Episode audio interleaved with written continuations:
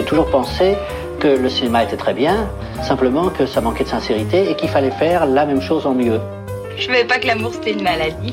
En tout cas, vous vous risquez rien. Vous vous êtes fait vacciner. 19h, 20h. Vraiment, il y a un mec surfait, c'est bien Mozart. Quoi. Mozart, Mozart. Euh, Beethoven, c'est quand même autre chose, hein, je suis désolé. Bande à part avec Guillaume Durand sur Radio Classique. Je vais lui montrer qui c'est Raoul. Aux quatre coins de Paris qu'on va le retrouver éparpillé par petits bouts façon puzzle. Bande à part, nous sommes ravis de vous retrouver avec Bertrand Burgala, avec Carole Beffa, avec euh, moi-même, si vous le permettez, et avec Josiane Savignon. Nous allons parler des divas et si Dieu existe. Malheureusement, c'est peu probable. J'aimerais tellement qu'il nous ramène sur Terre euh, Bernard Blier. Alors, nous allons commencer par vous, euh, Josiane, puisque nous parlerons de littérature à la fin de cette émission. Est-ce que vous considérez qu'Annie Ernaux est une diva, à la fois dans son comportement, dans ses prises de position et dans la littérature qu'elle écrit? Eh bien, je ne crois pas. Je ne crois pas. Il y a eu des divas littérature. Marguerite Duras est une diva. Ah, Doris Lessing, d'une certaine manière, était une diva en littérature. Pour moi, euh, Annie Ernaux, pas du tout. Bon, euh, la même question va être posée à nos trois camarades, c'est-à-dire euh, deux plus moi. L'intérêt de la diva, c'est que ça peut être deux choses. Ça peut être la grande chanteuse classique, comme je l'évoquais tout à l'heure, Callas ou Schwarzkopf, Carole Beffa, mais ça peut être aussi un personnage central de l'histoire de la culture, comme Marlène Dietrich, mais qui n'est pas une grande chanteuse, mais qui a tous les aspects de la diva. La diva, c'est une vedette. Euh, alors vous vous demandiez si euh, Dieu pouvait exister en référence à Blier. Euh, la diva, c'est une divine. La, diva, c'est une créature de Dieu. Alors qu'elle ait tendance à se prendre pour un Dieu ou à être effectivement une déesse dans sa façon de chanter qui est censée être miraculeuse? Burgala Bertrand, il y a un côté interrogation écrit que le prof Durand est là, mais il va y avoir de la musique, toutes les formes de musique, euh, le recueillement, la beauté absolue et le swing. Alors, Burgala au tableau, ah ben je m'attends pas du tout à cette question. Bah oui, ça Comme toujours avec vous, on ne sait jamais ce qui va nous tomber dessus. Mais mais euh, la diva, euh, ce qui est pour reprendre ce que dit euh, Carole, ce qui est intéressant quand on produit des disques, c'est que souvent on voit un, un ou une artiste qui arrive, qui est tout à fait humble, très sympathique, mais à partir du moment où l'artiste devient signé, ça devient un artiste avec un grand A. Mmh. C'est-à-dire qu'il y a un on, on fait d'une personne entre guillemets normale une diva va le, temps de l'exploitation phonographe du phonographe, mhm. c'est-à-dire que la personne va venir à Radio Classique, il y aura une attachée de presse parce que c'est un artiste qui rêve, euh, donc il peut pas appuyer sur le bon sur le bon bouton de l'ascenseur. Donc sur ce côté statut de la diva, malheureusement, il y a, y, y a, pas que Maria Callas. Maintenant, il y a énormément de petites divas au sens social. J'ai l'impression que c'est ce qui vous est cinéma. J'ai l'impression que c'est ce qui vous est arrivé avec Michel Houellebecq, parce qu'au fond, il était très célèbre comme écrivain mais il n'était pas vraiment une diva. Quand il s'est mis à chanter, je me souviens par exemple de concerts euh, du côté du musée d'art moderne, là, ça, ça, a complètement, ça a même transformé la façon dont il se comportait par rapport à lui-même. Oui, c'était pas vraiment une diva, c'est simplement qu'il avait vraiment, on, croyait que c'était de l'humour, mais je pense qu'il avait pris vraiment frontalement tout le, toute la panoplie du rocker. Donc, c'était la vie de rocker. Il était beaucoup plus dangereux qu'un rocker euh, et imprévisible qu'un rocker classique aujourd'hui qui est assez euh, standardisé, on va dire. Bon à part. Chanter pour moi n'est pas un acte d'orgueil, mais seulement une tentative d'élévation vers des cieux où tout n'est qu'harmonie. Maria Meneghini Callas.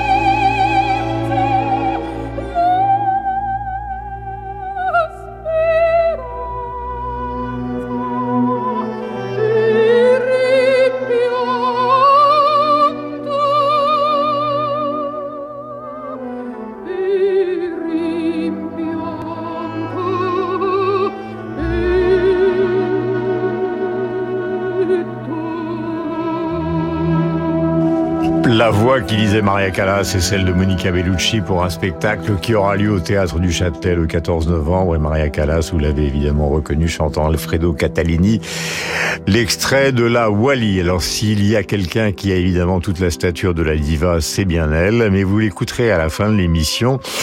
Euh, c'est quelque chose qu'elle niait totalement, expliquant qu'elle regardait la télévision comme tout le monde et qu'en dehors de ses prestations, elle était une sorte de Madame Tout le Monde, encore faut-il la croire. Nous allons commencer par un choix de Carole Beffa.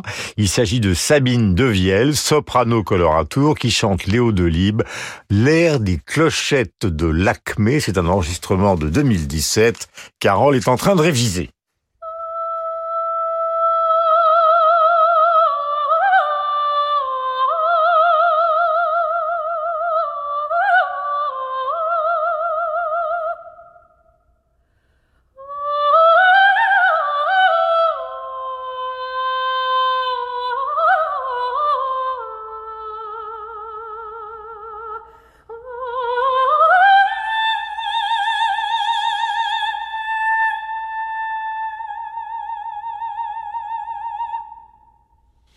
Alors j'ai beau imaginer euh, Josiane Savigno sous la douche, je pense que le résultat serait sensiblement différent, ma chère Josiane. D'abord, pouvez-vous, Carole, nous présenter euh, Sabine de Vielle, que l'on connaît peu, et qui a cette voix absolument... Euh, comment peut-on dire? Magique. Ouais, magique et en même temps extraordinairement travaillée.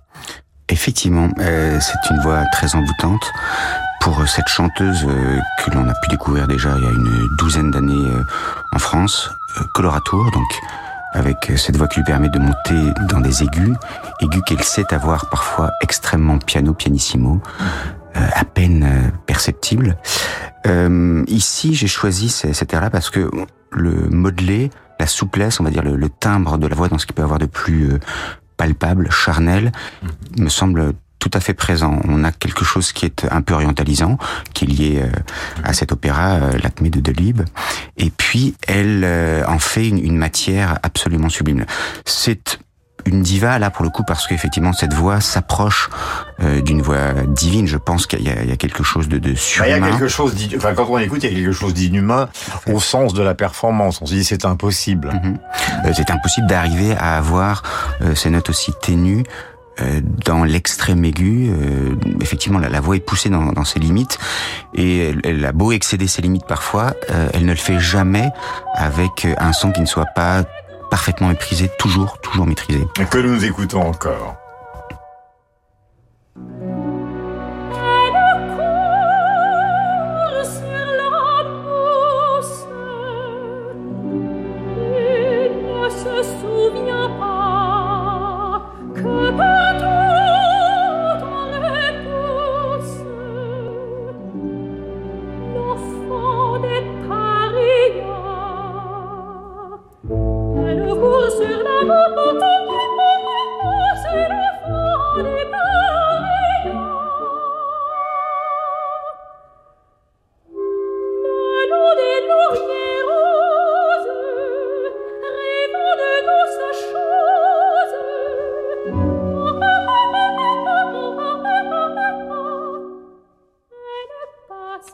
L'extraordinaire Sabine Devielle dans ce bande à part qui est consacré aux divas. Elle est une des divas absolues du chant aujourd'hui. Je ne parle pas de Sabine, mais de Cecilia Bartoli euh, que j'ai choisi. J'ai été au théâtre des Champs-Élysées, donc euh, si ma mémoire est bonne, bah, il y a quelques années.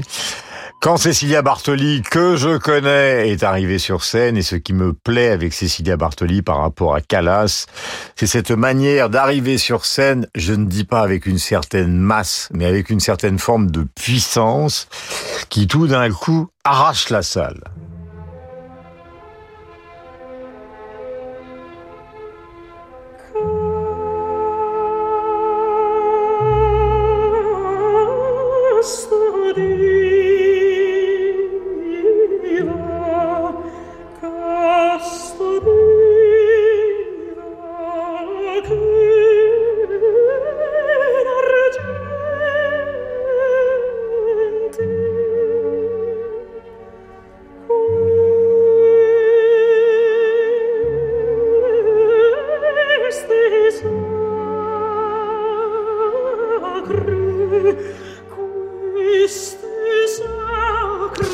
Le talent de Cecilia Bartoli, donc euh, chantant Casta Diva, qui avait rendu célèbre évidemment Maria Callas, grâce à Vincenzo Bellini, donc Norma.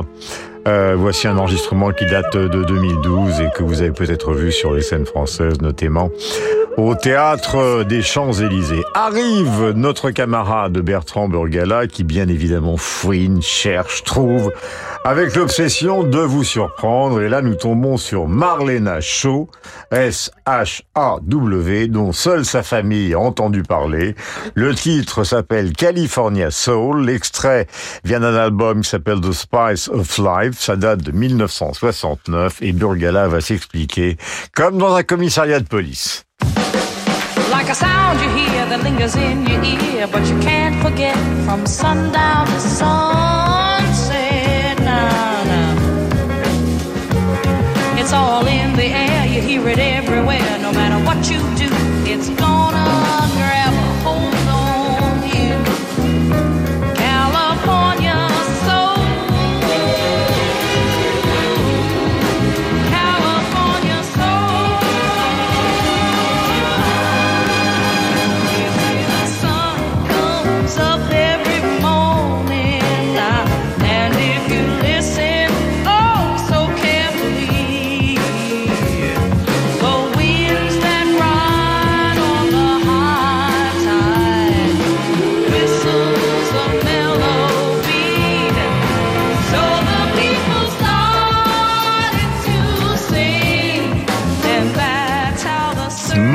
Shaw, California Soul, donc extrait de l'album The Spice of Life, ça date de 1969. Il y a toujours chez les divas aussi, et c'est le cas de Marlena Shaw, la capacité quand même euh, d'installer une performance face à un orchestre gigantesque et de le dominer. Oui, alors il y a quand même une chose qui a, beaucoup changé les choses, c'est quand même le microphone.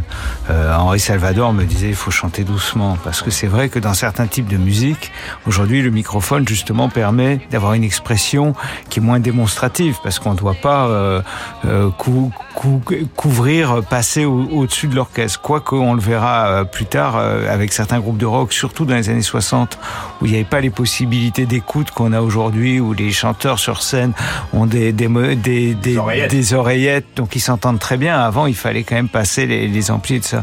Mais en fait, j'ai pensé à Marlène Shaw parce que souvent, c'est un terme maintenant, on dit les divas soul.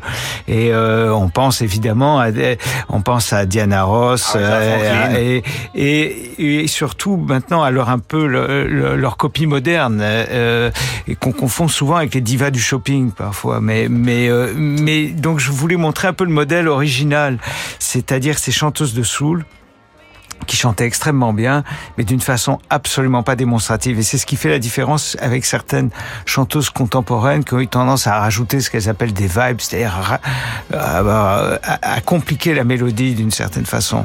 Et euh, donc, j'aurais pu dire Madeleine Bell, euh, qui, qui est une chanteuse de studio anglaise, qui a, c'est celle par exemple qui fait la vraie voix de comic strip de Gainsbourg. On croit que c'est Bardot qui chante ou Birkin, mais c'est Madeleine Bell. Euh, ces chanteuses-là, euh, Gloria Jones, euh, qui, est, qui est- toutes ces chanteuses de soul, de Northern Soul, elles ont quand même une attaque qui est extrêmement droite, simple, et euh, je trouve que ça rend euh, leur expression encore plus émouvante. hein. Et elle domine l'orchestre, parce que c'est un orchestre à cordes avec des cuivres, Oui, c'est etc. des, Et c'est- des orchestrations assez luxuriantes, euh, euh, moins, euh, avec des, des effectifs pas toujours importants hein, dans la soul. Les, les cordes sont souvent la section de cordes, ils sont une douzaine, mais euh, mais il faut quand même, oui. Si j'essaie, j'y arriverai jamais. Euh, ce qui n'étonnera absolument personne. Marlène Shaw, et vous n'êtes pas au bout de vos surprises avec le camarade Bourgala. Voici que revient en scène donc Carole Beffa, qui nous présente Carita Matila. Nous parlons des grandes divas de la musique, qui est une soprano finlandaise qui chante Richard Strauss avec le Philharmonique de Berlin dirigé par Claudio Abbado, ce qui n'est pas n'importe qui. Nous sommes en 1998 et lui aussi va donc être convoqué au tribunal, le gentil Carole.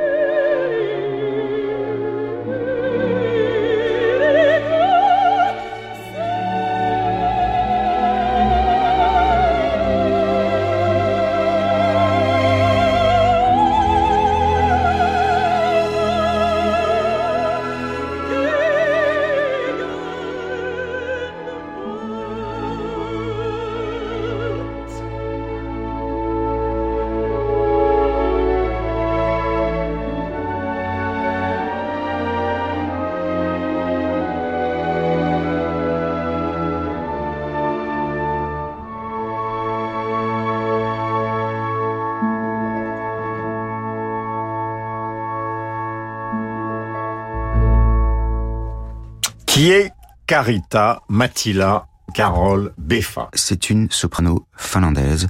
La Finlande est l'un des pays qui euh, nous a donné le plus d'incroyables interprètes, d'incroyables compositeurs. C'est aussi le pays qui fait peut-être le plus pour la musique classique aujourd'hui.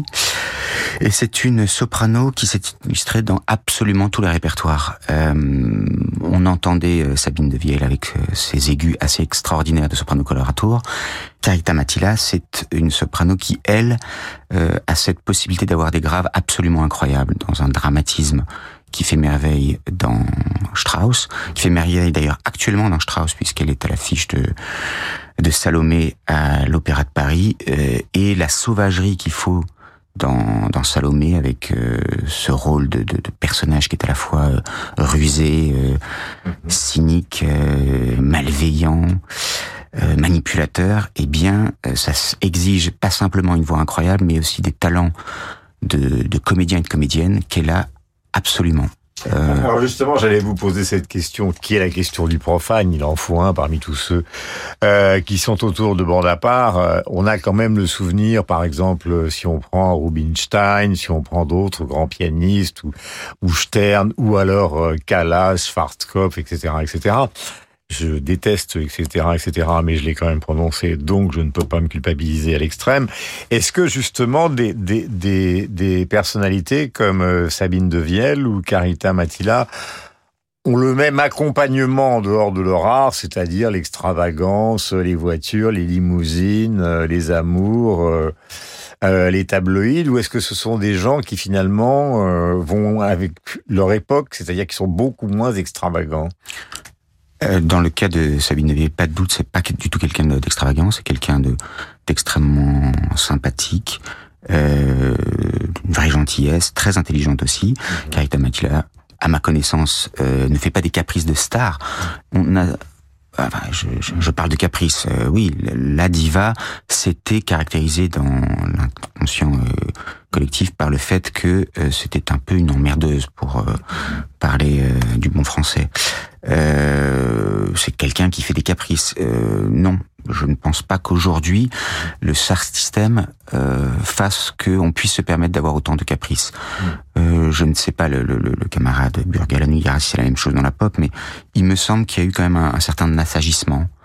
Euh... Moi, j'ai, enfin, j'ai, j'ai jamais vu de lien entre le talent et le la capacité à enquiquiner les gens. Et je trouve qu'au contraire, euh, les, les artistes talentueux peuvent avoir leurs angoisses, peuvent être pénible comme tout le monde, mais ça implique une telle rigueur que je crois pas du tout euh, justement que euh, c'est le danger, c'est que ce mythe, un peu ce storytelling autour de la vie tumultueuse et diva, euh, fait que parfois certaines personnes, pour jouer à l'artiste, commencent par en prendre les pires côtés, mais c'est pas ça un artiste. Et Bertrand, est-ce qu'il n'y a pas un problème tout simple? Et c'est une question que je pose aussi à Carole. Euh, il se trouve que nous avons tous des amis chanteurs qui vient euh, de la protection de la voix qui modifie le caractère. C'est-à-dire qu'un chanteur, euh, fut-il un chanteur de variété, euh, la climatisation, c'est l'horreur. Euh, certains types de restaurants, on ne peut pas y mettre les pieds parce que si vous avez une série de cinq ou six concerts derrière, euh, c'est de prendre un risque maximum, ce qui n'est pas la vie de Monsieur Tout le Monde. Et ça, ils, ils en témoignent tous. Vous... Oui, mais on a vu des chanteurs et des chanteuses qui chantaient merveilleusement et qui se malmenaient euh, beaucoup. Sans, euh, euh, j'avais pensé à Mina, qui est quand même un mythe extraordinaire en, en, Italie et qui est une chanteuse incroyable. On voit plein de photos de Mina alors qu'elle fait vraiment des, des, des, choses, une virtuosité. On avait déjà passé Brava d'elle mmh. il y a quelque temps, qui est un morceau incroyable. Euh, ben on la voit avec une cigarette. Enfin, je pense qu'il y a aussi beaucoup de psychologie hein, là-dedans. Et c'est évident que la voix, c'est une inquiétude.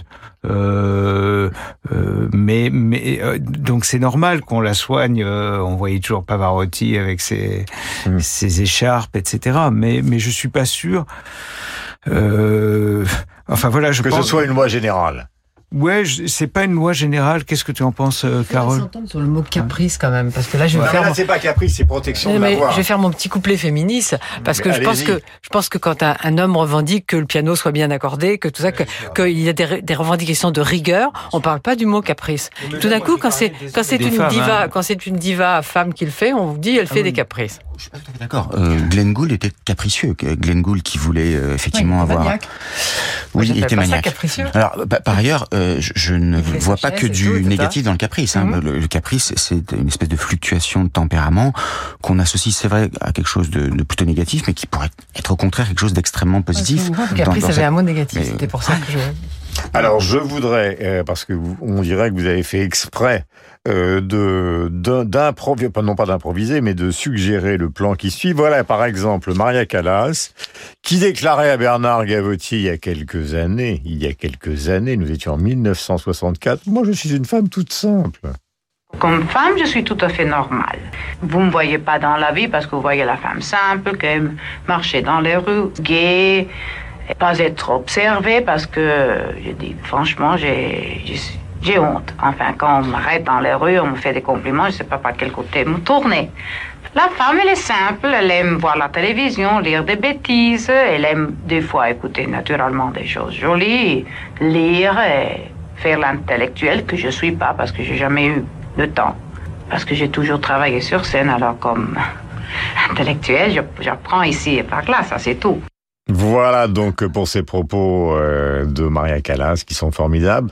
Alors vous avez parlé de Luciano Pavarotti, Alors, il chante, euh, c'est une chanson de Lucio Dalla euh, qui s'appelle Caruso, donc c'est une diva qui euh, chante sur une autre diva. Et moi je me souviens d'un concert de Pavarotti au Champ de Mars qui m'avait fait hurler de rire parce qu'il y avait une arrière-scène, euh, un monde de dingue. Et à Pavarotti, alors je peux pas imiter Pavarotti, surtout en ce moment avec ma voix un peu bizarre, mais il s'avançait sur scène, il faisait et hop, il prenait son mouchoir, il s'est il, il enlevait sur son front le litre de sueur qui venait de tomber alors qu'il avait prononcé trois notes et il repartait en arrière et les gens applaudissaient comme des malades, c'est-à-dire qu'il devait faire où il devait chanter une trentaine d'airs, mais à chaque fois 20 secondes, et les gens étaient en transe. Le voici donc dans cet hommage de Lucio Dalla, dont il faut rappeler, comme Mina, que c'est un des compositeurs et des chanteurs de variété italiens qui a, de variété dans le bon sens du terme, qui a un talent extraordinaire pour que ce Caruso ait parcouru le monde entier.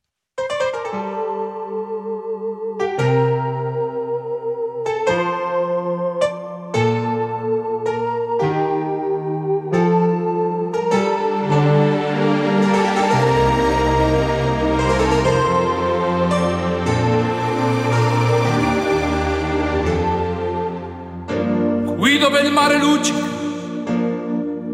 e tira forte il vento su una vecchia terrazza davanti al golfo di Sorrento un uomo abbraccia una ragazza dopo che aveva pianto. Poi si schiarisce la voce ricomincia il canto. Te voglio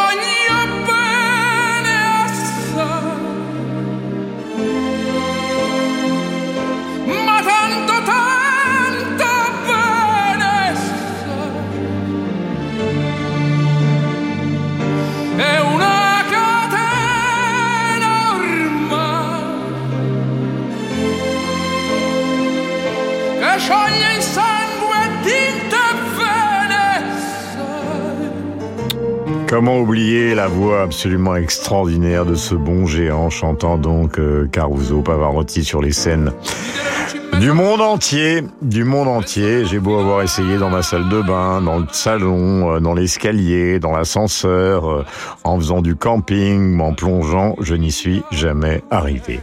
N'oubliez pas que les divas, ça concerne aussi un monde fondamental que nous traitons souvent sur Radio Classique, est sur le monde du jazz. Alors, elle n'est pas la plus célèbre, mais c'est probablement la plus extraordinaire diva du jazz. Avec Billie Holiday, elle s'appelle Sarah Vaughan et le titre est un titre célébrissime euh, chanté par d'autres interprètes euh, ou joué euh, par d'autres interprètes comme Miles Davis. Il s'agit de My Funny Valentine, 1954, l'émotion absolue. My funny Valentine,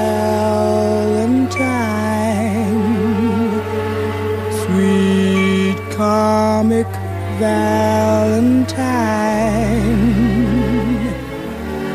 you make me smile.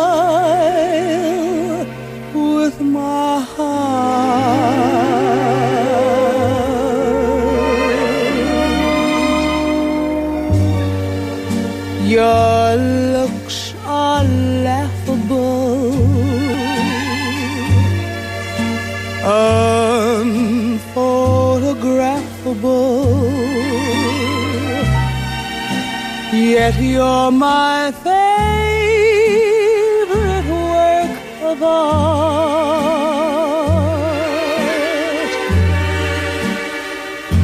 Is your figure less than Greek? Is your mouth a little weak when you open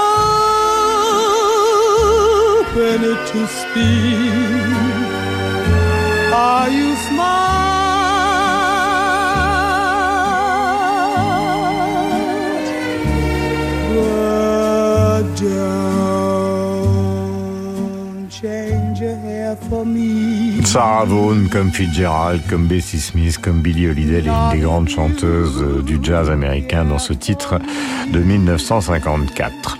Voici qu'entre en scène pour la deuxième fois, peut-être même la troisième fois, Bertrand Burgala, mais pour une surprise que nous allons vous dévoiler dans un instant. Radio classique. Ce soir à 21h, Lucas Debargue interprète le deuxième concerto pour piano de Beethoven depuis la scène musicale. Au programme également, la deuxième symphonie de Louise Farinck avec l'Insula Orchestra sous la direction de Laurence Equilbet. L'émotion des concerts, c'est sur Radio Classique.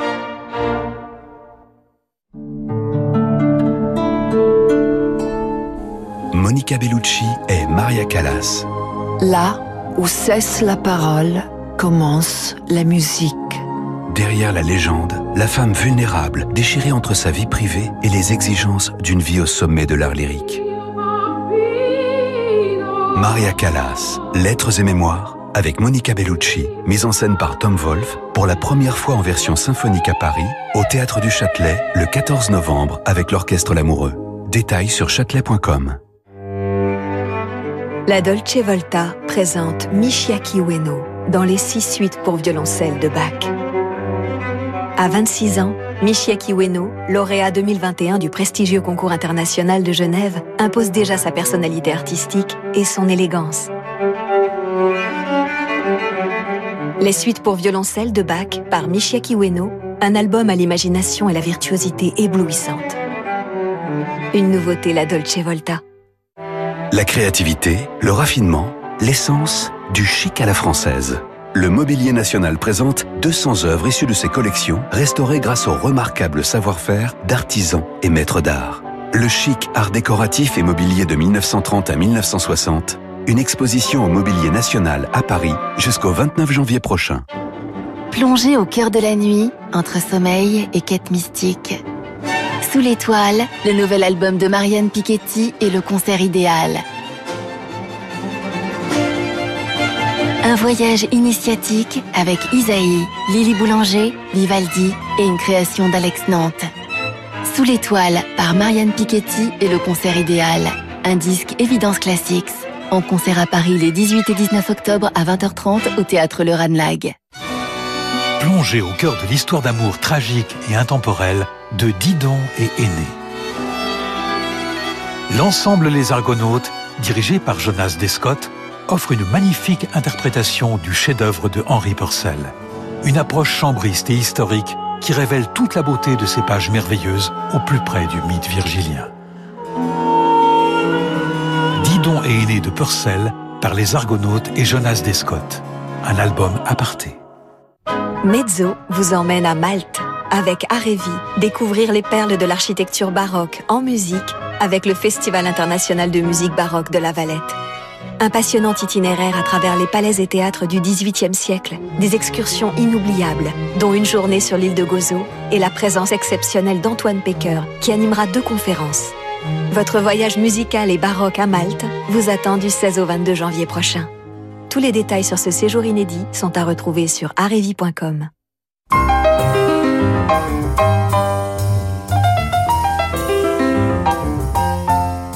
Vous connaissez ma femme? Je voudrais connaître son emploi du temps quand elle vient à Paris, savoir où elle va, qui elle voit.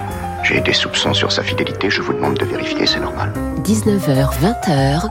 L'enseignement majeur, c'est l'existence même de Proust. Que dans le monde moderne, une telle vocation ait existé. Totale. Et dans l'espace et dans le temps. Bande à part avec Guillaume Durand sur Radio Classique. Voilà la voix de Marguerite Duras, il m'arrive, euh, et c'est le cas donc dans Bande d'un Bande à part, il m'arrive de comparer justement les attitudes. Alors, imaginons un couple qui serait formé de Marguerite Duras et de Dolly Parton. Déjà physiquement, ça changerait fondamentalement.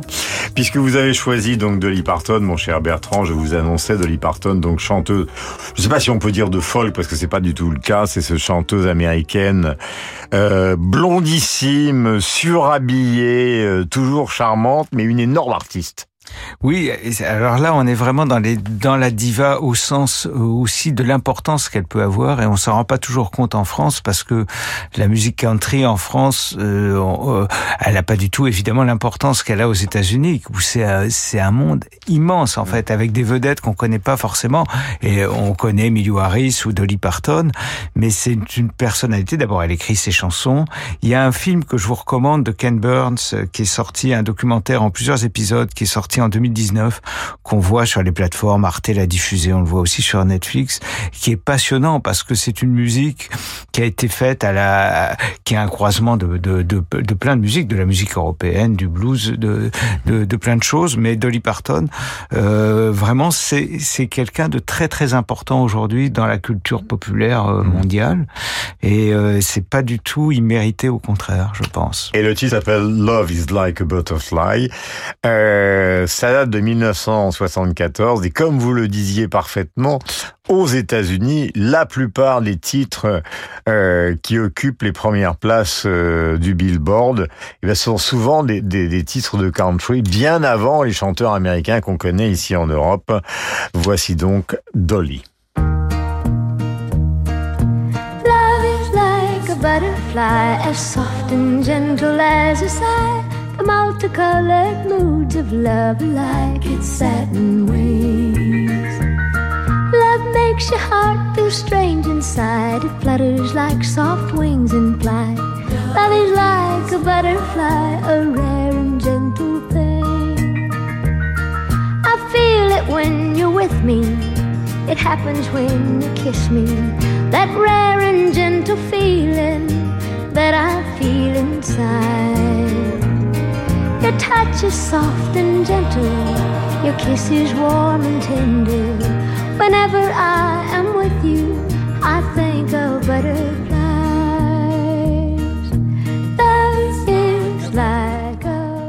Là, je m'adresse aux producteurs qui écoutent avec passion Dolly Parton. C'est le mélange entre l'incroyablement euh, sens mélodique de cette jeune femme, euh, qui n'est plus jeune d'ailleurs et qui est encore euh, parmi nous, et en même temps une scansion qui est d'une précision incroyable. Exactement. Et, euh, et, et, enfin moi c'est tout ce que j'aime dans la voix justement. C'est en général, y compris dans, le, dans les voix lyriques, ce que nous a, tout ce qu'on a écouté, ce que tu nous as fait écouter tout à l'heure, par exemple, Carole. Pour moi, ça me je, je, justement, je trouve ça merveilleux parce qu'il n'y a jamais de démonstration. C'est tout est vraiment pour servir l'émotion, la, la, musique, la chanson. Et il y a un danger dans tous les domaines, dans, dans le rock, partout, d'une chanson un peu sportive, comme euh, Josiane connaît. Il y a une littérature pour la littérature, une littérature sportive.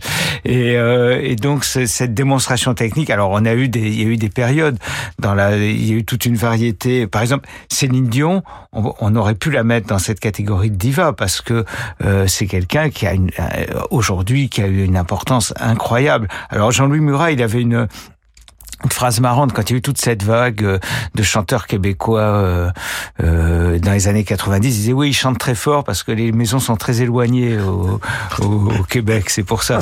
mais mais mais mais Céline Dion, enfin voilà, je trouve que c'est un personnage euh, for, formidable, très intéressant et qui a une voix assez assez assez incroyable quand même.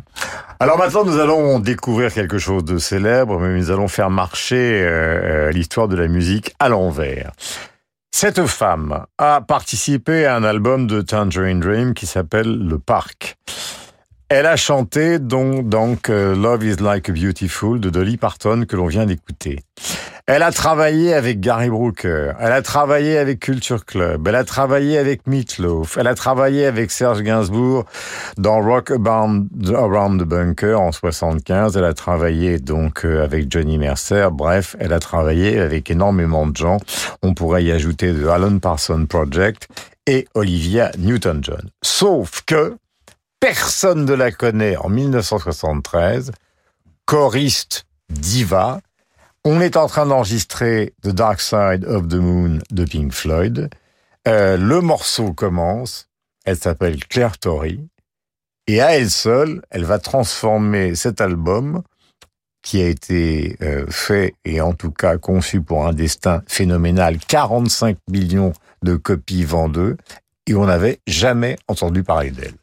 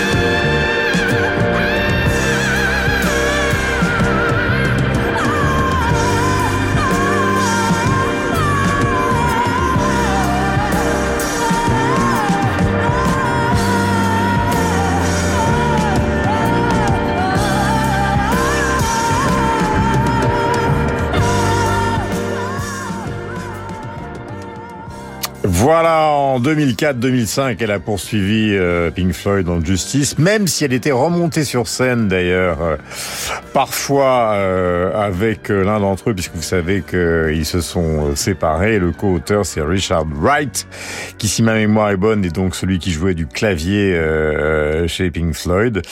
Mais elle a fini par récupérer donc le droit. On va réécouter un petit peu parce que ce moment est un moment plus doux.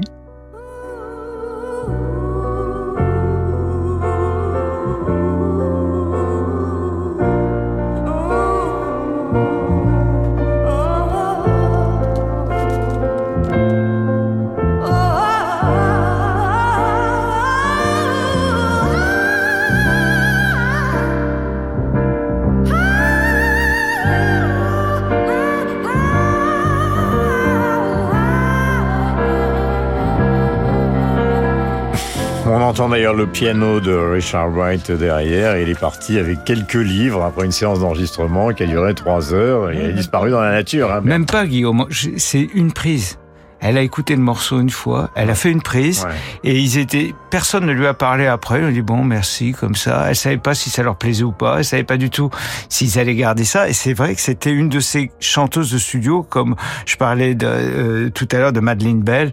Dans chaque pays, il y avait des choristes. En France, il y avait les Costa, par exemple, qu'on entendait partout. Mhm. Euh, il y a eu des équipes comme ça, ou Christiane Legrand, euh, qu'on va en entendre tout à l'heure. Et ces chanteuses-là, elles étaient extraordinaires. Et elles étaient toujours. euh, Il y a d'ailleurs, j'y pense, il y a un site qui s'appelle Dans l'ombre des studios euh, que je vous recommande, qui raconte justement toutes ces voix extraordinaires. Il y a eu de très nombreuses équipes comme ça de choristes en studio et qui étaient extraordinaires. Mais je pose la question aux deux musiciens que vous êtes. Alors, euh, c'est pas parce que j'aime beaucoup Pink Floyd, mais c'est quand même comme improvisation assez dément. Parce que euh, souvenons-nous que beaucoup de chanteuses classiques, comme beaucoup de musiciens classiques, sont totalement bloqués sur l'improvisation. Et là, le fait d'avoir ce crescendo, puis de revenir à quelque chose qui est du domaine de beaucoup de- du sentimental pour repartir, encadré par les musiciens de Pink Floyd, qui sont pas des rigolos quand même, parce que ni Roger Waters ni David Gilmour ne sont de mauvais musiciens, alors qu'il y a plein de musiciens de rock qui sont de très mauvais musiciens. Eux, c'est pas du tout leur cas. Mais là, leur musique était déjà enregistrée. Ouais. Et c'est pour ça qu'elles pouvaient le faire qu'en une prise, pour improviser. Parce que quand on improvise, après, après la première prise, on a tendance à systématiser. Et je suis sûr qu'elle aurait fait une autre prise. euh, il aurait fallu qu'elle en fasse 15, en fait, pour prendre certains morceaux. Et là, il y a une fluidité parce que justement, euh, elle, elle bouge en fonction du morceau, mais elle fait pas exactement deux fois la même chose. Il y a une fluidité incroyable qui est aussi liée au fait qu'elle a réussi quand même à, à mémoriser tout simplement la grille harmonique. Euh, je sais pas, en un rien de temps, je suppose. Ça a dû être. Elle a écouté une fois. Voilà, c'est ça. Euh, or, elle- Si vous voyez les yeux de Carole Beffa, notre historien de la musique, il a l'air totalement stupéfait. 45 millions d'albums, je disais 43, ça peut être 45. Alors là, c'est une autre forme de performance qu'évoquait tout à l'heure Bertrand Burgala et qui va beaucoup plaire parce que j'ai fait mon petit Burgala euh, auprès de Josiane Savigno qui adore les découvertes. Il s'agit des double six. Alors, les double six, c'est un groupe de Français avec quelques Américains. Euh, nous sommes en 1959, ça va durer jusqu'en 1966. Ça a été fondé par une jeune femme qui s'appelle Mimi Perrin, qui malheureusement souffrait de tuberculose. Donc il a fallu arrêter euh, ce groupe qui s'est transformé en Single Swingers. Et il y avait à l'intérieur de ce groupe les vrais musiciens de jazz très importants, comme l'organiste Eddie Louis, comme euh, Bernard Lubat, et beaucoup d'autres, Louis Aldebert, Ward Single, etc., etc. Ils ont enregistré les disques avec Guy Ils ont travaillé avec Quincy Jones, ils ont parodié Red Charles, et ça c'est Morning qui est enregistré. Et là aussi, vous allez découvrir des voix qu'on a un peu oubliées, mais qui sont tout simplement des voix de divas phénoménales.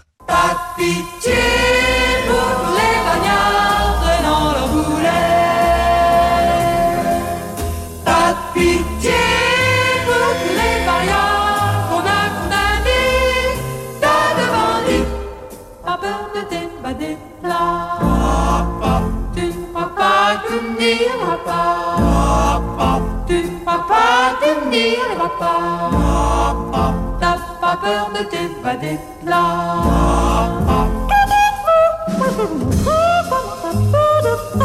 On s'évaderait très loin.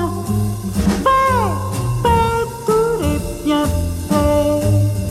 Depuis longtemps, et bien longtemps, il y a très longtemps, vraiment. Pour pouvoir y contenter, on doit d'abord être entêté, abandonné, sans les moindres regrets. Tout ira très bien tout le coup, dans tous les cas, sans trop perdre tout notre temps. Qui était formidable avec Mimi Perrin, c'est qu'elle écrivait les paroles de toutes ces chansons d'adaptation de Dizzy Gillespie et c'est pas facile.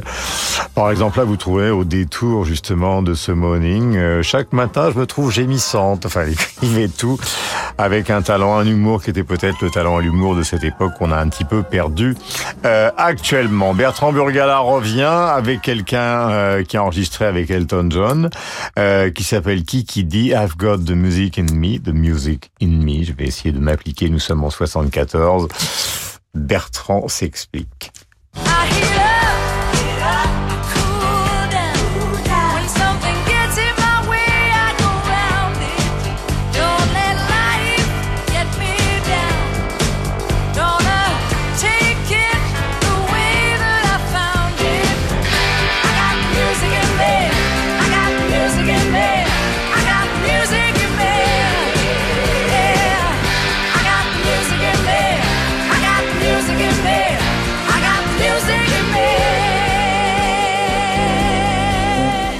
Comme j'ai un sens de la caricature, Bertrand, je me dirais ou je pourrais me dire euh, en écoutant bande à part assis dans mon fauteuil, mais ça c'est de la variette. Alors en quoi il s'agit euh, d'une variette estampillée diva? Non, vous me demandiez euh, des, des- des- des- là je parle d'une très très bonne chanteuse de rock et euh, et c'est pas si facile à trouver finalement. C'est-à-dire vous avez des voix extrêmement intéressantes, euh, spectaculaires. Janis Joplin par exemple. Mais Jo- Janis Joplin, pour moi, c'est une pâle copie. C'est affreux. Hein. Euh, allez-y, vous parlez à un mauvais chanteur, euh, euh, fils de, de, de chanteuse lyrique. En plus, euh, ma mère a eu trois premiers prix à Paris. euh, elle était soprano colorature, donc ça a dû, me- ça a dû me, perturber. C'est pour ça, c'est pour ça que je chante si mal. C'est que ça a dû me, me perturber. Mais dans le rock, non, Janis Joplin, c'est un peu comme les, les copies blanches de Tina Turner et de, toutes ces chanteuses-là. Euh, Kiki D, c'est une très très bonne euh, chanteuse de rock. Comme finalement il y en a pas pas, si pas si souvent et pas très reconnue euh, c'est vrai. Donc je pensais à elle. Mais je pensais pas à elle au sens du statut social de euh, de la diva. Après il y en a des, des- une personne comme Barbara Streisand elle peut elle pourrait incarner ça euh, euh, aussi. Après en France vous voyez on parlait des double six. Il y a quelqu'un Bah, C'était extraordinaire. C'est magnifique. Et quand on entend ça, il y a- quelqu'un qu'on oublie, c'est sœur Nico- de Michel. c'est Nicole Croisy, par exemple, parce qu'avec Vassiliou, elle avait fait un groupe Les Masques qui était magnifique, où il reprenait la musique brésilienne avec des harmonies vocales dingues.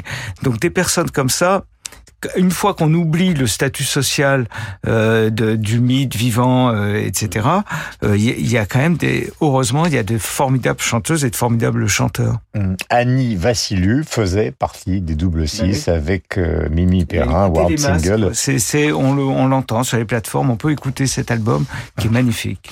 Alors, question pour terminer, nous sommes sur les divas. Le sentiment que vous avez ressenti en concert ou sur album qui vous a le plus marqué et qui pourrait illustrer, Carole, euh, euh, ce thème d'aujourd'hui de Bonaparte qui est celui de, la diva ou des divas? C'était pas sur scène, à vrai dire, euh, puisqu'il s'agissait de La Calas. C'est un film qui a été consacré euh, au milieu des années 90. Et je dois dire que euh, dans un répertoire qui n'était pourtant pas vraiment celui que j'aimais beaucoup à l'époque, je n'ai pas été un grand fan de Bel Canto pendant un certain temps, peut-être par snobisme, mais j'ai été quand même incroyablement touché euh, dans Bellini, dans Verdi, par cette voix et son côté spectaculaire. Euh, je regrette évidemment de ne pas avoir eu l'occasion de l'entendre en concert. Alors, je, j'anticipe sur Josiane car je suis pratiquement persuadé que son choix va se porter sur Juliette Gréco. Pas du tout. Et c'est pour ça que j'aime bien Josiane, c'est que j'essaye d'avancer sur une route simple et immédiatement sans interdit. Non, moi j'aime pas beaucoup les classements déjà, mais je l'ai pas vu pas sur. Une question de classement. Je l'ai, je l'ai pas vu sur scène non plus, mais je suis absolument fascinée par la, la rigueur fanatique et le contrôle de soi de Elisabeth Schwarzkopf. Elle me fascine cette femme pour ça. Nous l'écoutons.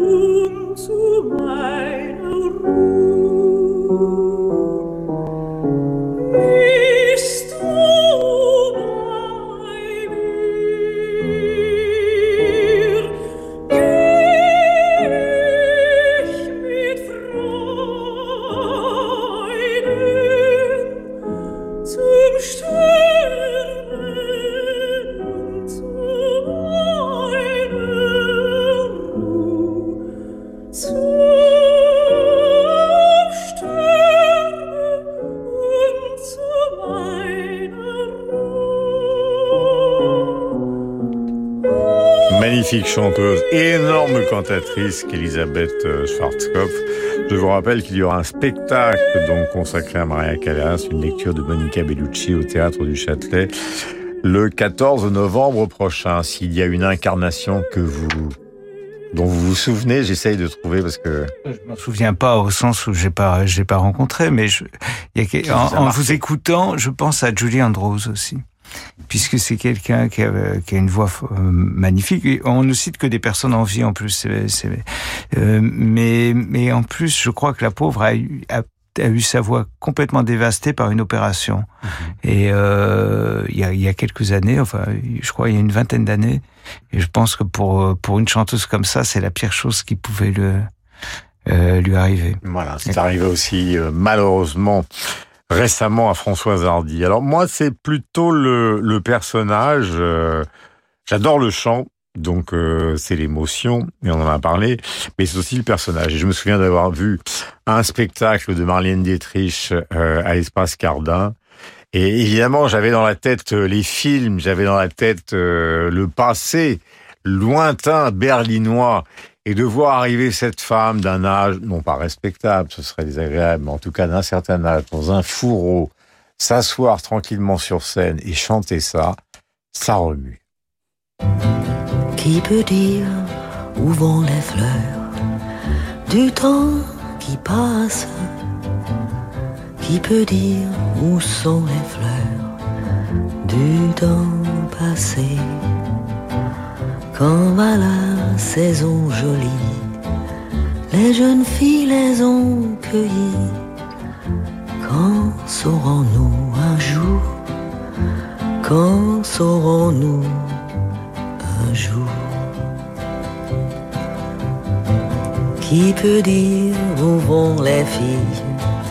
Du temps qui passe Qui peut dire où sont les filles? Du temps passé Voilà l'extraordinaire Marlène. Euh, moi, je me souviens par exemple de son apparition dans La soif du mal d'Orson Welles, teint en brune, euh, pour un rôle qui n'était pas un des rôles déterminants de sa vie, mais où elle était tout simplement extraordinaire. Et puis cette vain de vie dans un tout petit appartement, enfin tout petit, dans un petit appartement de l'avenue Montaigne. Nous n'arriverons pas à faire pleurer les gens, mais il y avait quelque chose quand même de saisissant et d'émouvant chez cette femme qui a eu une vie exceptionnelle. Nous allons parler de littérature, mes camarades et moi restons autour de notre diva maison Josiane, évidemment Savigno, car nous allons parler de celle qui fait beaucoup parler, à savoir Annie Ernaux. Josiane, la question est évidemment celle de savoir si l'on doit juger Annie Ernaux ou on doit juger celle qui a pris des positions anti-israéliennes, proches des indigènes de la République. Alors il est évident que dans l'histoire de la littérature, ce n'est pas vous, je vais l'apprendre, des gens bizarres sur le plan politique comme Garcia Marquez, castriste à fond, mais qui ont fait des carrières extraordinaires, c'est pas nouveau. Euh, Aragon a été stalinien et a écrit La Diane française, qui était probablement un des livres les plus importants pour la résistance, puisque Diane c'était la France personnalisée. Donc c'est une sorte de faux débat. Mais il n'empêche que l'on peut essayer d'évoluer et de comprendre ce qui s'est passé dans la carrière de Nierno, puisque vous l'avez à la fois soutenu pendant très longtemps à la tête du monde des livres, et puis à un moment, une sorte de distance s'est installée, et vous allez nous expliquer pourquoi. Bah écoutez, moi je me sens en effet très tranquille pour parler d'Annie Ernaux, puisque j'ai beaucoup défendu son travail, j'ai fait un nombre assez considérable de une du monde des livres, que je ne regrette pas, notamment pour Passion simple, qui est un livre de liberté, ce qui n'a pas été le cas de toujours ses livres suivants. J'ai trouvé au bout d'un moment que se caricaturait, je parle de son œuvre, hein, je veux pas entrer dans l'histoire du euh, de son, sa personnage public, ça m'intéresse pas. J'ai trouvé que dans son œuvre, elle se caricaturait et qu'elle prenait aussi un peu des positions de gourou dans son œuvre toujours, et ça me plaît pas. Hmm. Et puis, euh, j'aime pas du tout euh, la revendication de, de classe. Au bout d'un moment, je veux dire, quand on est best-seller, ça suffit, quoi. Hein. Et puis en plus, il y a une certaine forme de mensonge. Je suis très tranquille pour le dire parce que je viens exactement du même milieu social qu'Annie Ernaux. Eh bien, ça n'est pas le prolétariat. Ça n'est pas le prolétariat. Et Annie Ernaux est allée dans un cours privé, les prolétaires ne vont pas dans des cours privés. Donc cette revendication permanente dans son œuvre a fini par me lasser. Alors, l'affaire du Nobel, c'est très intéressant. Ça fait une semaine et demie maintenant que je lis des trucs complètement dithyrambiques, des trucs contre les Américains, jamais en retard d'une ânerie sur la France, qui disent elle est la représentante de la classe ouvrière française, ce qui me fait vraiment rigoler. Bon. Et, euh, mais surtout, que ce soit pour la critiquer ou pour euh, l'admirer, l'encenser, ces gens ont une croyance fanatique dans le Nobel, mais fanatique. Tu vois, Ce, ce prix qui a, je prends, je parle, très, je prends les très grands morts, hein, ce prix qui a raté Proust, Joyce et Kafka serait considéré comme un prix de reconnaissance littéraire absolue.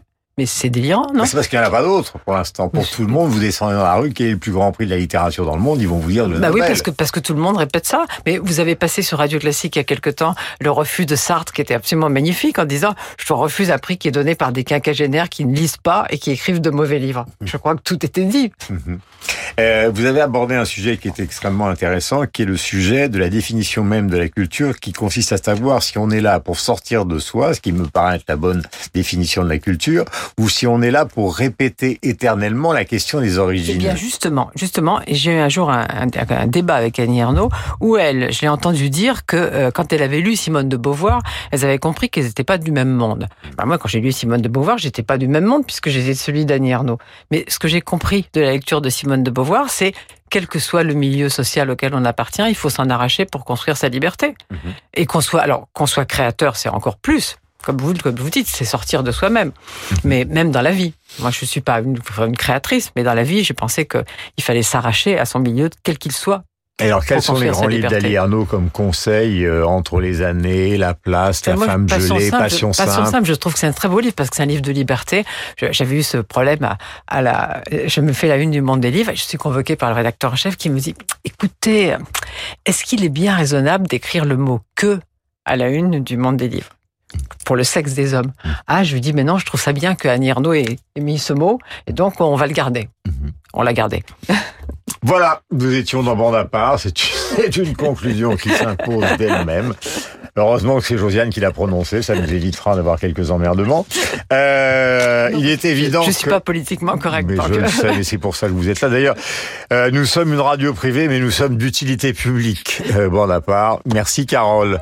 J'étais ravi d'être avec vous, avec Bertrand, comme d'habitude, et avec euh, Josiane. Nous retrouvons toute la bande, car nous sommes une bande à extension possible.